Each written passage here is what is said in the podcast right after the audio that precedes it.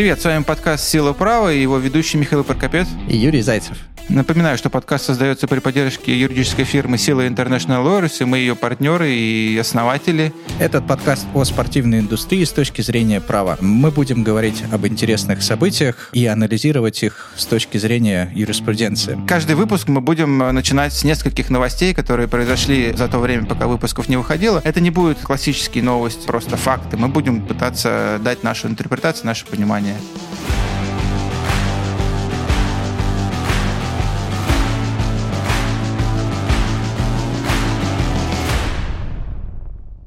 Для первого выпуска мы выбрали не очень веселую новость, с которой начнем. Это дело Емельяна Салы, знаменитый скандал, который произошел совершенно недавно, когда все помнят, что разбился футболист, который летел уже после совершившегося трансфера из Нанта в Кардив-Сити, и не долетев до Англии, его самолет разбился. После официальной презентации футболист полетел во Францию, чтобы попрощаться со своим родным клубом. И когда он возвращался обратно на частном самолете, к сожалению, произошла авиакатастрофа, и футболист погиб.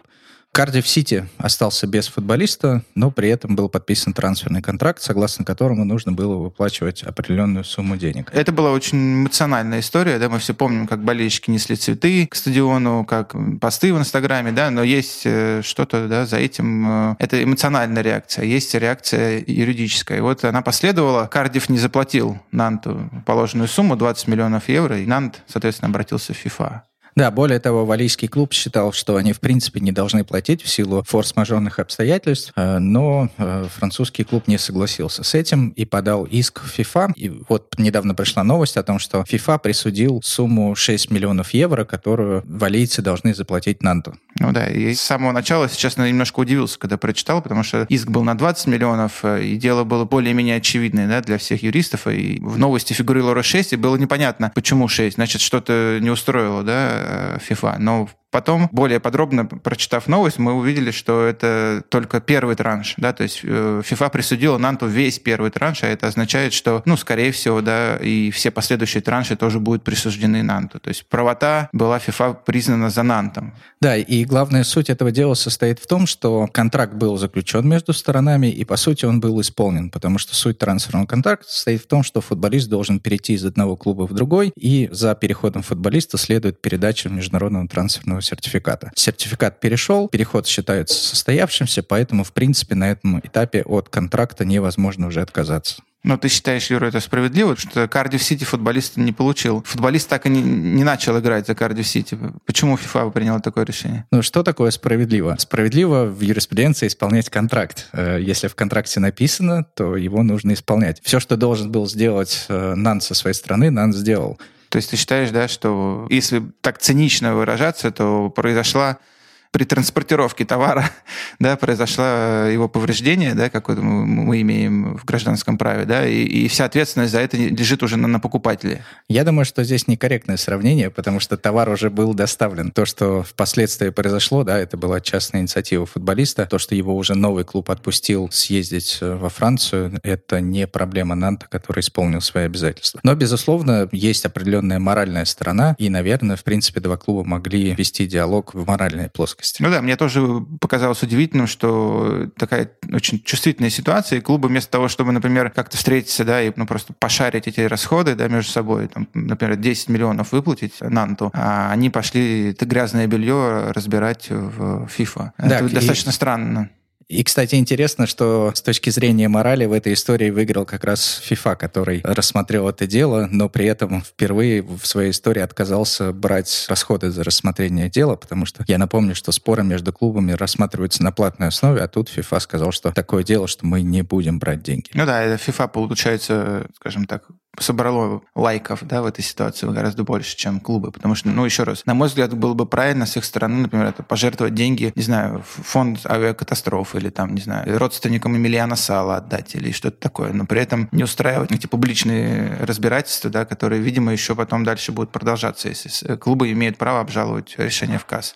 Да, безусловно, я думаю, что в этой истории не поставлена точка, и будем следить за развитием событий.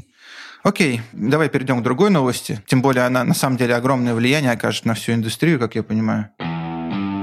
Следующая новость состоит в том, что FIFA огласила концепцию реформ трансферной системы. На официальном сайте FIFA был опубликован целый пакет реформ, и, по сути, эта концепция состоит из нескольких блоков.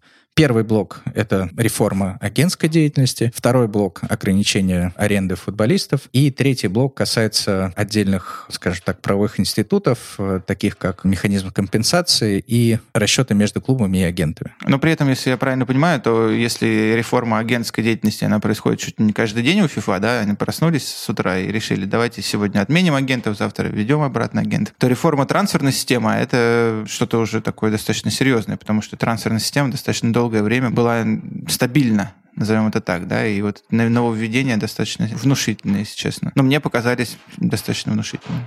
Да, реформе агентов мы посвятим отдельный выпуск и более детально об этом расскажем, как это будет происходить. Что касается реформы трансферов, то основной фокус был сделан FIFA на ограничение вопросов аренды. Я думаю, что это связано в первую очередь с тем, что стали появляться так называемые группы футбольных клубов, которые являются аффилированными друг с другом, такие как, например, City Football Group э, и другие. Но это как... плохо? Может быть, с точки зрения бизнеса и развития индустрии это неплохо, но мне кажется, что FIFA следит за некой социальной функцией, за неким равенством, чтобы не появлялись какие-то большие корпорации в спорте, для того, чтобы их влияние слишком не распространялось далеко за пределы юрисдикции самой FIFA. Ну да, но с другой стороны, если клубы еще будут зарабатывать помимо футбола какой-то деятельностью, да, то, на мой взгляд, это не супер плохо. И наоборот, многие клубы существуют только за счет дополнительного заработка, да, Португалия, Латинская Америка и так далее. Да, да, но здесь можно вернуться к вопросу о том, что несколько лет назад ФИФА запретил владение экономическими правами на футболистов третьих лиц. Вот, на мой взгляд, эта реформа была вообще в корне злом для развития футбольной индустрии, потому что огромное количество футбольных клубов просто потеряли финансирование. То есть ФИФА последовательно в своем желании да, не допустить ничего в футбол, кроме самого футбола. Ну, может быть, я думаю, что вся Швейцария очень консервативная, и эта консервативность передается FIFA. Да, но тем не менее, все равно спорт как индустрия не стоит на месте, и я думаю, что постепенно сам бизнес будет задавать правильные направления реформы, FIFA вернется. Ну так а в чем, Юр, в чем ограничение аренды? Запрещено больше, чем определенное количество футболистов отдавать в аренду в год или как? Первое ограничение то, что между двумя клубами возможно только максимум три арендных футболиста в течение одного года, угу. чтобы не было такого, чтобы из одного клуба в другой уходило по 8-9 футболистов в аренду, как это было из Челси. Каждый год большое количество угу. футболистов уходило в Витес, например. И второе, что в принципе каждый клуб не может давать, начиная с сезона 2020-2021 года, не больше 8 футболистов, и также брать не больше 8 футболистов, и постепенно это количество будет снижаться и установится на максимальном пороге 6. Ну да, я сталкивался в практике с тем, что многие клубы, например, назовем Ювентус, да, у них вообще в принципе бизнес-модель построена на том, что есть огромное количество футболистов, которые в Ювентусе в принципе не появляются, да, но которые принадлежат Ювентусу. Они покупают их как инвестицию, отдают в аренду в какой-то другой клуб, через некоторое время просто перепродают. Все понимают на всех этапах этой истории, что футболиста вообще шансов нет, и Ювентус просто как бы это та ширма, да, которая прибавляет к его стоимости пару лишних миллионов. Да, мне кажется, мы когда были с тобой в Мадриде сейчас, там Эмилио, это Head of Legal FIFA, он как раз говорил о том, что FIFA против того, чтобы футбол превращался в инвестиционный бизнес, да, FIFA за то, что футбол это спорт, да, который несет социальную функцию, как ты сказал, совершенно верно.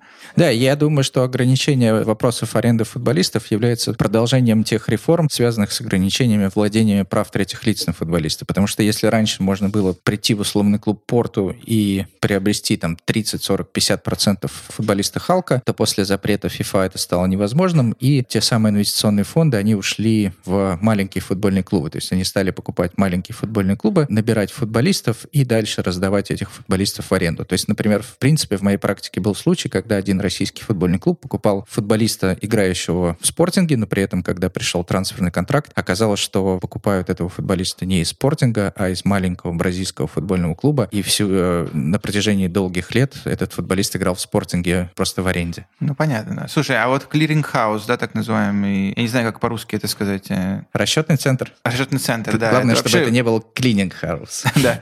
Но это, слушай, это вообще революционное, на мой взгляд, да, изменение Да, сначала FIFA хочет его опробовать на механизмах солидарности и компенсации за подготовку с благими целями, потому что сейчас, например, если ты как клуб, воспитавший футболиста, не обратишься к новому клубу, не потребуешь компенсацию, он сам, как правило, тебе никогда ее платить не будет. Через clearing house FIFA сделает такие платежи автоматизированными. Также в эту систему попадут э, все платежи агентам, соответственно, FIFA планирует. Агенты, что... наверное, супер счастливы. Ну, вполне возможно, хотя мы понимаем, что агентский рынок любит тишину, и агенты не очень любят раскрывать свои вознаграждения. Но, в принципе, я понимаю, что это создается определенная основа для того, чтобы в будущем FIFA Clearing House превратился просто в гигантский банк, и через него осуществлялись все расчеты в мировом профессиональном футболе. Ну, как я говорил, да, мой любимый тезис, что FIFA — это государство, по сути, да, которое равно по своей мощи, да, если не превосходит другие там, европейские государства, и у каждого государства должен быть центральный банк. Вот тебе, пожалуйста, центральный банк создается. Да, я бы даже На сказал, наших глазах, да. Я бы даже сказал, что FIFA это не государство, а нечто большее. Что над, как, Да, что-то, что-то какой-то аналог Евросоюза, но и у Евросоюза есть свой центральный банк, есть своя валюта. Поэтому я думаю, что не за горами когда-нибудь появление валюты FIFA. Да, и мы разговаривали с FIFA недавно, вот как раз на, в конференции в Мадриде, и Эмилио упоминал, да, о том, что 19, если я не ошибаюсь, да, заявок они получили от различных банков, которые хотят попробовать себя на этой стезе.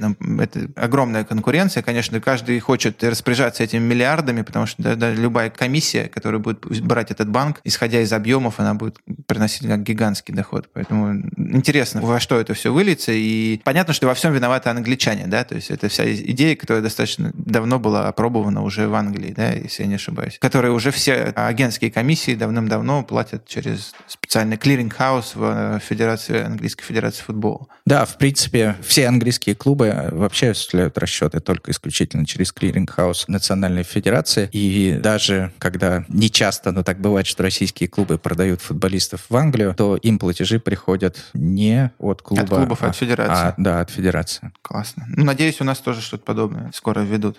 А, ну что, следующая новость? Ну, следующая новость э, о том, что КАС открывает новый офис и новый вообще дивизион, отделение, да, антидопинговое отделение, которое будет заниматься исключительно допинговыми делами. Хорошая новость для тех, кто борется с допингом, да, плохая новость для тех, кто допинговые правила нарушает, потому что теперь КАС больше внимания будет уделять этим вопросам. Мы все понимаем, да, что это, эта новость родилась после этого дикого скандала, да, с российскими спортсменами, и это была как реакция на, скорее, на этот скандал. Правильно понимаю, Юр? Да, ну давай сначала расскажем вообще, что такое КАС, потому что я думаю, что многие наши слушатели... Я э... думаю, для этого нам не хватит нескольких часов. Да? Если коротко, КАС — это спортивный арбитражный суд в городе Лозанна, который является финальной инстанцией по рассмотрению споров большинства спортивных федераций мира. Да? То есть, например, все апелляции на дела Российского футбольного союза подаются в КАС. Да, вот. и по сути КАС был вершиной рассмотрения любых споров, связанных с допингом, когда, например, условно спортсмен попадался на допинге на чемпионатах мира, на Олимпийских играх, то сначала было рассмотрение его дела внутри федерации, потом дело передавалось в КАС в качестве апелляции. Да, теперь КАС говорит, ребят, а зачем вам напрягаться да, внутри федерации? Давайте мы будем рассматривать сразу все споры и в первой инстанции, а, и, соответственно, если у вас есть первая инстанция в вашей федерации, мы апелляционную инстанцию вам предоставим. То есть, по сути, КАС расширяет, ну, на мой взгляд, существенным образом расширяет свое влияние, просто предоставив федерациям по виду спорта еще возможность самим с допингом вообще не соприкасаться, именно с допингом в виде разрешения споров, а просто сразу все дела первой инстанции передавать им. Да, и теперь, в принципе, юристам, которые практикуют в сфере допинга, им нужно будет внимательно следить за тем, где в том или ином виде спорта рассматриваются их допинговые дела, потому что многие международные федерации уже заключают соглашение с КАС и, по сути, отказываются от своих внутренних органов, передают дела на рассмотрение КАС. Но если я правильно помню, он как раз нам тоже недавно в Мадриде объяснял Матео Реп, это генеральный секретарь КАС, о том, что сейчас только 6 или 7 федераций да, подписали контракты с КАС по этому вопросу. Там Федерация лыж, Федерация федерация триатлона, лучники, что-то такое. Но э, понятно, что это только начало, да, это, на мой взгляд, все идет к тому, что и КАС и будет все дела допинговые в первой инстанции разбирать. Да, совершенно очевидно, что КАС забрал уже под себя, в принципе, Олимпийские игры, крупные мероприятия, такие как чемпионат мира, и, в принципе, я думаю, что большинство федераций теперь будут отдавать разрешение споров этой специализированной инстанции. Вот, что... Но появилось это, по-моему, как раз первый раз в Рио, да, это антидопинг дивизион. Да, как, как, как подразделение подразделение. Да, да сначала это подразделение было временное, на двух Олимпийских играх его опробовали как временное, и теперь создали как постоянное. И что здесь интересно, КАС создал это подразделение как обособленное, да, то есть, в принципе... Оно, по-моему, даже сидеть будет в другом, в другом офисе. Да, все, кто более-менее сталкивались со спортивной юриспруденцией, наверняка видели картиночку особняка, в котором сидит КАС. Классный особняк с фонтаном. Да, так вот, новый антидопинг дивизион, он будет находиться совсем в другом здании, у него будет Без свой фонтана. аппарат. У него будут свой набор каунселов, которые сопровождают дела. Но озеро зато. С прекрасным видом. Окей. Okay. Э, ну, что это значит, Юр, по-твоему, да? Вот почему КАС это делает, да? Только для того, чтобы влияние свое расширить, чтобы денег заработать, чтобы, не знаю, чтобы, чтобы что? Но это очевидно, что когда есть споры, есть гигантский орган, который рассматривает эти споры, очевидно, что он потихонечку будет подминать под себя все возможные категории споров. Это нормальный и естественный процесс. Вот. Ну, еще как бы на что стоит обратить внимание, что впервые КАС еще создал такую систему, что, по сути, решения их антидопинг дивизион будут обжаловаться в сам КАС, э, но в другое подразделение, в апелляционное подразделение. Поэтому для антидопинг дивизион создан специальный список арбитров, арбитры не, будет не будут пересекаться. пересекаться да, да, да, это очень списком. важно, потому что да, их решение будет обжаловаться, по сути, там, если бы они пересекались им же самим. Да? Окей, интересная новость. Будем следить, как будет продвигаться событие, но мне кажется, что многим российским федерациям по видам спорта да, не помешало бы заключить такие договоры для того, чтобы просто дела допинговые рассматривались более качественно.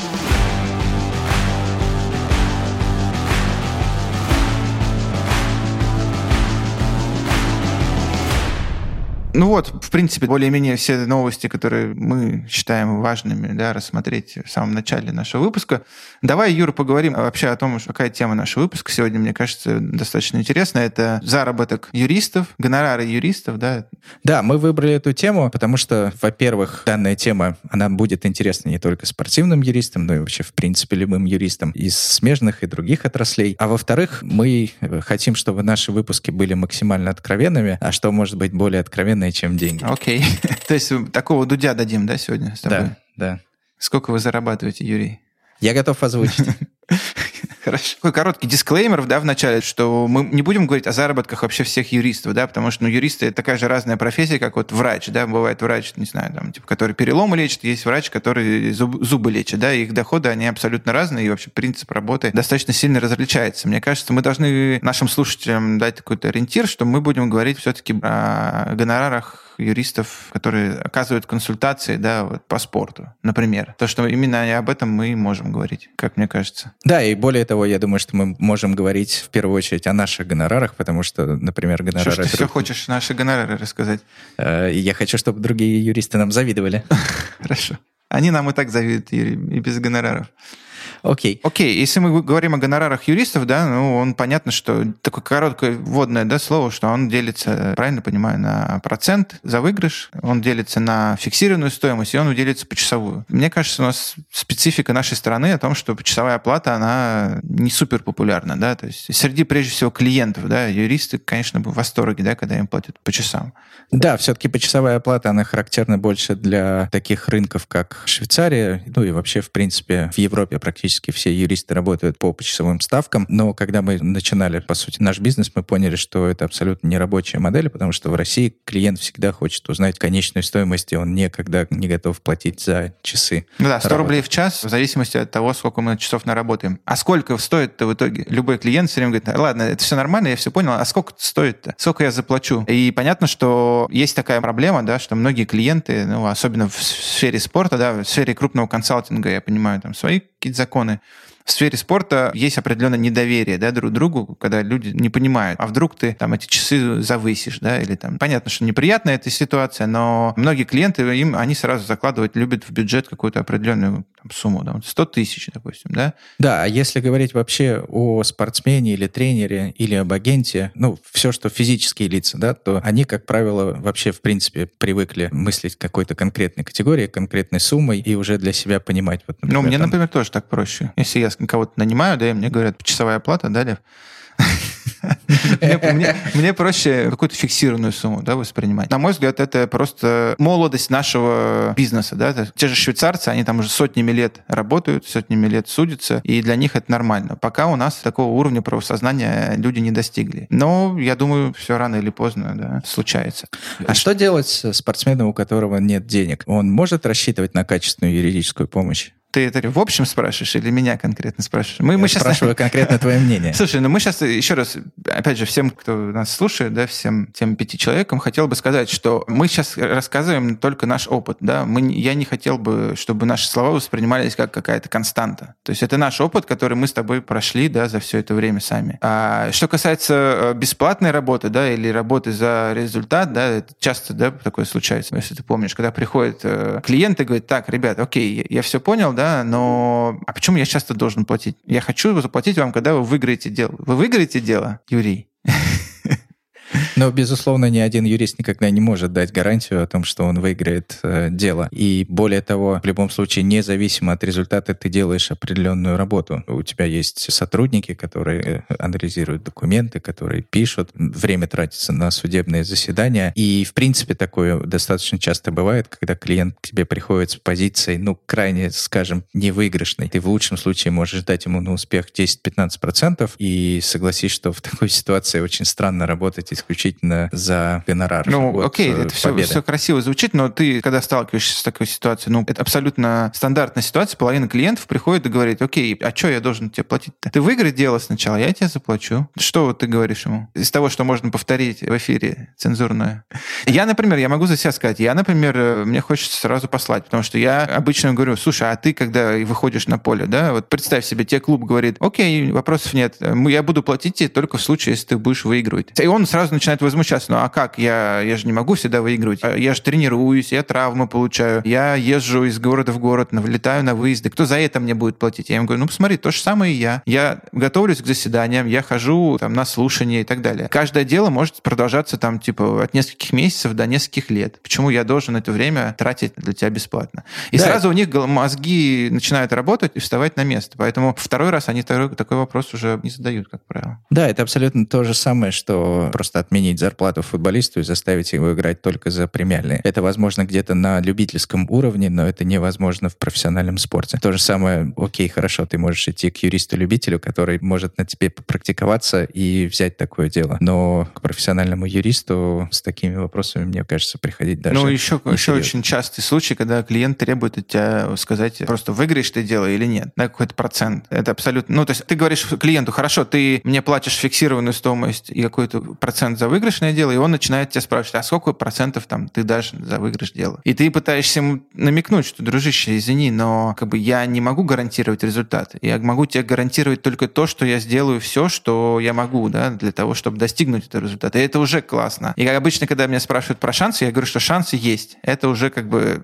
это уже достаточно. Больше я сказать не могу. Поэтому, ну, все равно существует такая категория клиентов, которая, да, не понимает. А по поводу, может ли быть работа бесплатной, ты лучше меня знаешь, да, что у нас на самом деле огромное количество бесплатной работы, которую мы делаем. А, да, так бывает, что иногда обращается спортсмен, у которого просто в силу объективных возможностей нет платить денег, но при этом спортсмен попадает в достаточно тяжелую ситуацию. И, в принципе, в таком случае, ну, просто хочется помочь человеку, поддержать Ну, неужели тебе хочется помочь человеку, ты такой добрый, да? То есть, а, а Далеко не а, всем. А работникам своим ты не хочешь помочь, которые должны зарплату получать? Но здесь должен быть какой-то баланс, потому что, понимаешь, во-первых, иногда бесплатный клиент приводит за собой 3, 5, 10 человек платных. Это да? точно. А, это, во-первых. А во-вторых, э, не все в этом мире измеряется деньгами. Когда ты уже наполнил фонд заработной платы, когда ты имеешь постоянных клиентов для того, чтобы платить своим сотрудникам, ты иногда можешь заниматься, ну, скажем так, благотворительностью. Да, и... Ну, э... я, я, насколько понимаю, благотворительностью все равно не занимаемся, Юр. Э, то, что ты сказал про сарафанное радио, да, это, ну, это все равно такой, типа, расчет, да, то есть, когда приходит человек, и ты ему помогаешь бесплатно, ты надеешься, что он скажет про тебя что-то хорошее в следующем, да, своим я, клиентам. Я тебя расстрою, но я думаю, что даже люди, которые занимаются меценатством и помогают каким-то фондам и так далее, многие из них наверняка рассчитывают на то, что кто-то их похвалит, поблагодарит. На страшном суде далее. их похвалят. Я думаю, они на это рассчитывают. Но смотри, ну, у меня, например, были случаи такие, что бесплатный клиент приводил четырех клиентов, которые потом приносили деньги, да, то есть это была такая цепочка, да, клиентов, которые шли один за другим. Каждый из этих клиентов рекомендовал следующего клиента, да, и это очень было классно, потому что эта цепочка началась с человека, которому мы помогали бесплатно. То есть вот, пожалуйста, пример. Да, а... у меня тоже был такой достаточно забавный случай, когда я просто сидел в палате по разрешению споров Российского футбольного союза, готовился к своему делу, и ко мне просто подбежал футболист и начал меня умолять. Говорит, ты юрист? Я говорю, ну да, ты видишь, я здесь с документами сижу, а готовлюсь. И футболист говорит, у меня сейчас через две минуты заседания, пошли со мной. Э, во-первых, у меня ступор. Я говорю, ты нормальный? Как я пойду с тобой? Я не, не видел никаких документов, mm-hmm. я вообще не знаю, о чем твое дело. Он говорит, пожалуйста, пожалуйста, я очень... Да вы все боюсь, юристы такие. Переживаю. Э, да, и мне стало жалко человека, я сказал, окей, хорошо, пошли. Ну, естественно, что то заседание отложили, потому что оно было полностью не готово, у него не было там Вы половины были не документов. Юрий, да, я не смог подготовиться к заседанию за две минуты. В итоге на следующее заседание мы нормально подготовились, выиграли это дело. И, в принципе, в скором времени этот футболист закончил карьеру, стал работать функционером в футбольном клубе, и этот футбольный клуб стал нашим клиентом. Ну, прекрасная история. Прям слезы наворачиваются. Смотри, Юр, ну окей, э, допустим, к тебе приходит футболист, да, или клиент и говорит, а давай не буду тебе ничего платить, но при этом я отдам тебе процент от выигранного дела, от выигрыша, так называемый гонорар успеха. Что в таком случае? Это возможно вообще такая ситуация? Но нужно смотреть на каждое конкретное дело, потому что если мы будем говорить об очень большом футболисте, и на этом деле мы сможем сделать э, определенную пиар-историю, и понимаем, что у очень больших футболистов споры на очень большие деньги, то, в принципе, проанализировав э, шансы на успех, э, можно рискнуть, да, но, к сожалению, большинство таких просьб поступает все-таки от спортсменов, когда речь идет о, скажем так, небольших спорах, во-первых, и во-вторых, как правило, против клубов, которые, к сожалению, сожалению, в ближайшее время исчезнут или ну, уже понятно, находятся да. на грани исчезновения, и ты понимаешь, что ты этот процент никогда в никогда жизни не получишь. Не получишь да. Да. Поэтому ну, в такой ситуации я просто не вижу никакой целесообразности. Ну, я тебе еще скажу, вот был несколько раз такая ситуация, когда футболисты тоже с небольшими суммами обращались, и я, например, им говорил, что окей, в данном случае мы не берем фиксированные платы, но при этом процент со стандартного там процента 10% возрастает там до 20 до 25%. Потому что мы все равно делаем работу, да, и мы работаем только за процент. Поэтому процент должен быть существенным. Еще, кстати, я напомню тебе, у нас был случай э, недавно, да, где мы видели ситуацию, при которой футболист пришел к юристу, и юрист просто выкупил у него это дело, да. То есть достаточно тоже интересный и необычный, и во всяком случае в России пока не особо часто практикующийся случай, когда юрист, допустим, видит, что это дело выигрышное, футболист ждать не хочет, а там дело, например, на 100 тысяч, юрист ему говорит, окей, давай я у тебя выкуплю за 50 тысяч, выкупает, и ему дают доверенность, а юрист уже дальше судится и получает все 100 тысяч. Вот чем тоже, чем не заработок такой креативный, конечно, немножко, да, и достаточно рискованный, но тоже, мне кажется, очень имеет право на существование. Да, и в продолжении этого вопроса можно сказать о том, что сейчас начинают зарождаться такие интересные фонды, которые инвестируют э, деньги в судебные процессы. Ну вот да. Да, mm-hmm. вот, например, спортсмен, у него есть спор с клубом, условно, клуб ему должен денег, но у спортсмена просто элементарно нет денег для того, чтобы их вложить сейчас в процесс, потому что адвокаты дорогие, тот же Лазанский суд стоит дорого, да, я думаю, что, в принципе, минимальный да любой порог... суд стоит дорого, понимаешь? Если за него платить по, по рыночной цене, он любой суд дорого и долго. Да, но одно дело, когда ты судишься, например, в Хамовническом суде, да, и совсем другое дело, когда ты судишься в Лозаннском спортивном арбитражном суде, где порог входа начинается там от 20 тысяч швейцарских франков. Понятно, что не все себе могут позволить. Поэтому начали появляться такие фонды, которые инвестируют деньги в судебные процессы. Ну, это как, как раз... в Америке, да, типа дефицит билборд, вы попали под машину, приходите к нам, да, то есть мы вам поможем. Также и футболисты, да, вам не заплатили зарплату, приходите к нам, мы вам да, поможем. Вы попали под машину спортивной несправедливости. Да, вы поэт, Юрий. А еще, если говорить о бесплатных делах, то, в принципе, можно взяться бесплатно за какое-то интересное дело, чтобы сформировать практику. Да, потому что, например, напомню э, тебе, что у нас было достаточно интересное допинговое дело. Все допинговые дела интересные. Да, за которые мы взялись бесплатно. Более того, в принципе, мы потратили еще достаточно внушительную сумму Мне денег. кажется, Юр, ты сейчас очень не туда ведешь разговор. Мы начинали с того, что, в принципе, мы не за бесплатные дела не беремся, а теперь оказывается, что мы мы и за бесплатные беремся, да, за любые беремся, и вообще, в принципе, и сами доплачиваем. Я думаю, что нас могут неправильно понять. Нет, да, это просто всего лишь исключение из правил, которые доказывают правила, да. Понятно, что э, абсолютное большинство дел на платной основе, и, в принципе, ну, мы этим занимаемся. Ну, просто, да, но, того, но просто об этом говорить кормить как бы... наших сотрудников и кормить наши семьи. Смысл об этом говорить, да, то есть понятно, что, да, как правило, мы все, любые люди там работают за деньги. Но ты правильно сказал, да, есть категория дел, да, которые мы хотим просто из принципа, да, вот нам мы считаем, что эта практика, которая складывается, она неправильная, мы хотим поменять ее, да, мы готовы сделать существенный дисконт, правильно ты об этом говоришь? Да, совершенно верно. А, только для того, чтобы получить в итоге решение, которое будет потом прецедентом для, для последующих каких-то решений. Еще, кстати, есть категория дела, так называемые наши люди, которые находятся в блэк-листе, да, в нашем, да, которые, против которых мы можем брать дела, например, с существенной скидкой или с, вообще бесплатно, да, то есть есть те, кто не заплатил, обидел как-то нас, да, а еще что-то. И вот я думаю, что не стоит озвучивать этот блэк-лист, да, но, в принципе, то, что он есть, я думаю, это тоже достаточно серьезный результат нашей работы, да, то, что мы можем брать дело там против этого человека,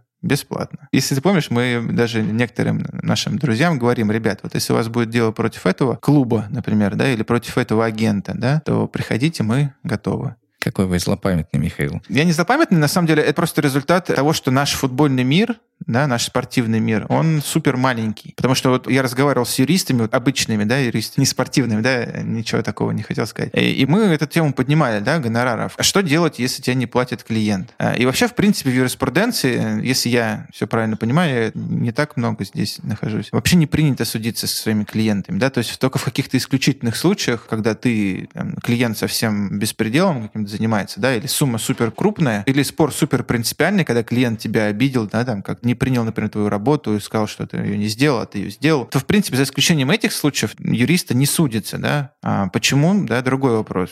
Да, но я, например, на своей памяти даже не вспомню ни одного дела, когда крупная юридическая фирма или крупная адвокатская контора судилась против своих клиентов. Да, и в принципе... Но почему даже... это происходит? Почему? А, почему я, поставщик, я... там, не знаю, яблок судится, я а дум... юрист не судится? Я думаю, что это... Это что, вопрос... что это то, чем юристы зарабатывают, судятся. Почему они не судятся против клиента? Сапожник без сапог, но я думаю, что это вопрос репутации, потому что к скандальному юристу после этого не обратятся. Да? А с другой стороны, если у тебя будет репутация человека, которому можно не заплатить, например. Это тоже, мне кажется, не очень хорошо. Но я думаю, что, опять же, мир крупных юридических компаний, он тоже достаточно небольшой, да, и если клиент кинет одну юридическую компанию, то об этом клиенте будет соответствующая репутация на рынке, и просто когда он придет в другую юридическую компанию, то об этом будут знать. Ну, так я начинал вот как раз с этого, что мы с коллегами общались, с коллегами из крупных фирм, и они все завидуют нам, потому что у нас мир клиентов, он не такой большой, да, то есть, в принципе, там в сотнях, тысячах клиентов, да, это во всем мире спортивных клиентов, несколько, там, может быть, десятков тысяч. При этом клиентов там в нефтяной сфере там, или клиентов в любой другой там подрядной сфере, их там гораздо больше. И, например, если твой клиент из этой сферы тебя обманул, не заплатил, ты можешь, в принципе, его больше не увидеть никогда. А в отличие от спорта, да, в спорте ты сам прекрасно знаешь, что стоит всего лишь сесть на берег и подождать, пока мимо проплывет тело твоего врага, как говорят индейцы, или говорили индейцы, не знаю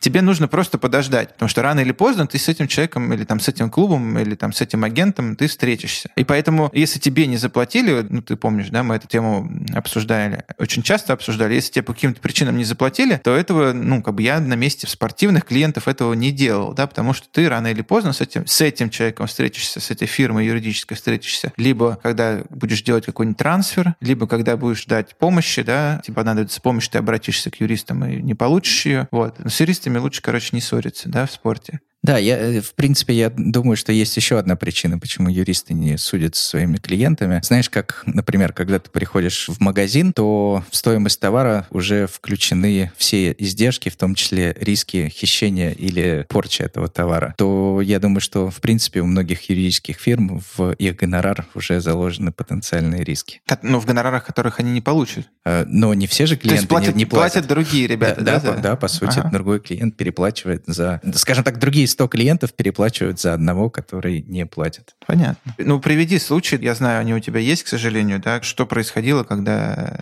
когда они платили тебе? Ну, эти случаи За исключением у того нас. случая с бейсбольной битой, когда, который нельзя говорить. А, Ну, на самом деле, э, у нас э, несколько лет назад случился достаточно интересный случай, когда мы судились с футбольным клубом, нас нанял агент, он обратился от имени двух футболистов. Мы, соответственно, ну, достаточно долго, я думаю, что где-то 5-6 месяцев э, судились. В итоге спортсмены получили деньги. Этот был тот э, нечастый случай, да, когда мы согласились работать по факту без предоплаты. И в итоге, когда футболисты получили эти деньги, мы агенту направили ссылку на оплату, да, мы не берем деньги наличными, а предпочитаем, чтобы, как в интернет-магазине, клиент оплачивал нам картой. Соответственно, мы выставили ссылку на оплату, отправили агенту, и после этого агент пропал. День, два, неделю, две недели. Я просто не могу до него дозвониться, он не отвечает на сообщения, не отвечает на электронную почту. И через какое-то время, ну, я просто нашел прямой контакт этих футболистов, позвонил, говорю, ребята, слушайте, ваш агент пропал, не хотите ли вы заплатить за нашу работу? Напрямую. Да, на что футболисты сказали, как? Нам агент сказал, что нужно перечислить деньги на карточку Сбербанка, он дал нам